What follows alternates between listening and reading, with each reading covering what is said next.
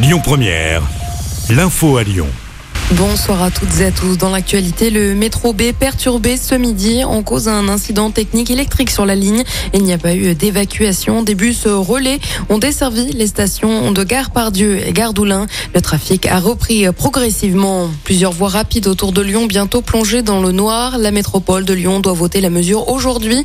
Moins de 200 équipements lumineux seront maintenus sur 2400 en cause. Un matériel trop vieux avec des lampes à sodium qui ne seront plus produites d'ici à 2025 trop cher à remplacer pour la métropole. Seuls quelques points stratégiques resteront allumés sur les rocades lyonnaises. Une femme de 79 ans a été percutée par une voiture alors qu'elle traversait sur un passage piéton. Les faits se sont déroulés samedi soir vers 19h à Chazelles-sur-Lyon.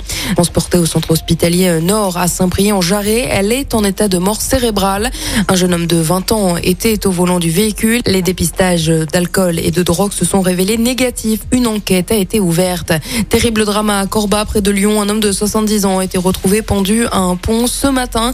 Les pompiers sont intervenus vers 8 heures malgré l'intervention des secours. La victime est décédée. Une enquête est en cours. Dans l'actualité également, elle devait être présentée le 15 décembre. C'est finalement repoussé au 10 janvier. Le gouvernement présentera la réforme des retraites début 2023.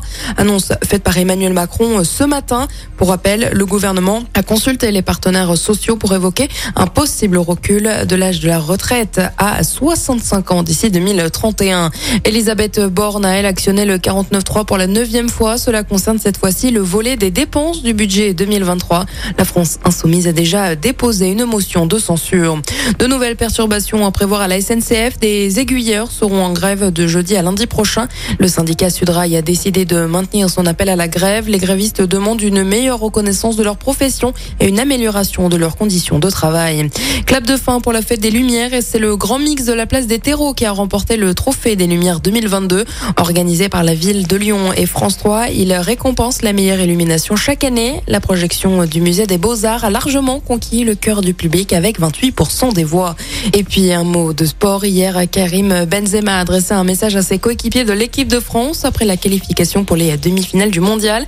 Allez les gars, encore deux matchs, on y est presque derrière vous. Bamonos, a indiqué l'attaquant du Real Madrid sur ses réseaux sociaux. L'équipe de France affronte le Maroc ce mercredi soir pour une place en finale de Coupe du Monde. Écoutez votre radio Lyon Première en direct sur l'application Lyon Première, lyonpremière.fr et bien sûr à Lyon sur 90.2 FM et en DAB+. Lyon Première